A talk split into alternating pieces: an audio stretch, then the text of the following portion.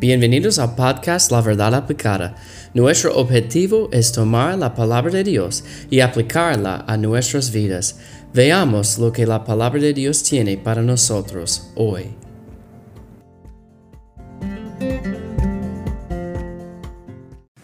Hola, bienvenidos a La Verdad Aplicada. Estamos llegando al fin de 2 Timoteo 3:16.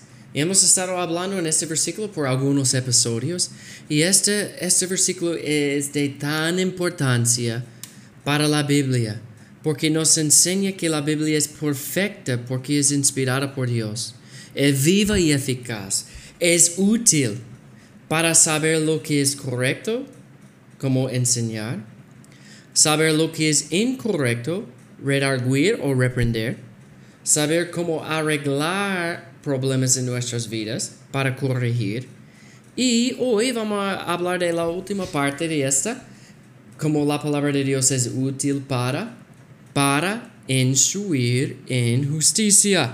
Y me gusta como, como habla de este versículo Warren Wiersbe.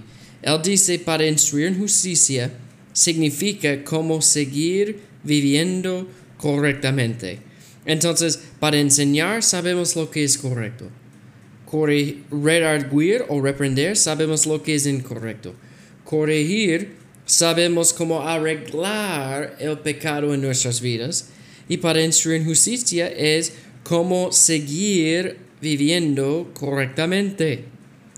La palabra de Dios nos enseña en este salmo de la Biblia, Salmo 119, 11. En mi corazón he guardado tus dichos para no pecar contra ti. Entonces, vimos ese, el versículo, los versículos anteriores en, el último episodio, con que limpiaré el joven su camino, con guardar su palabra.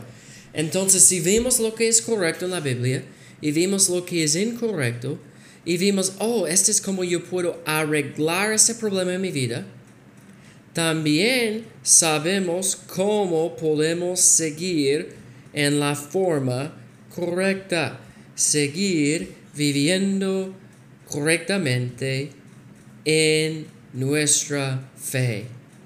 Entonces la palabra de Dios dice, en mi corazón he guardado tus dichos para no pecar contra ti.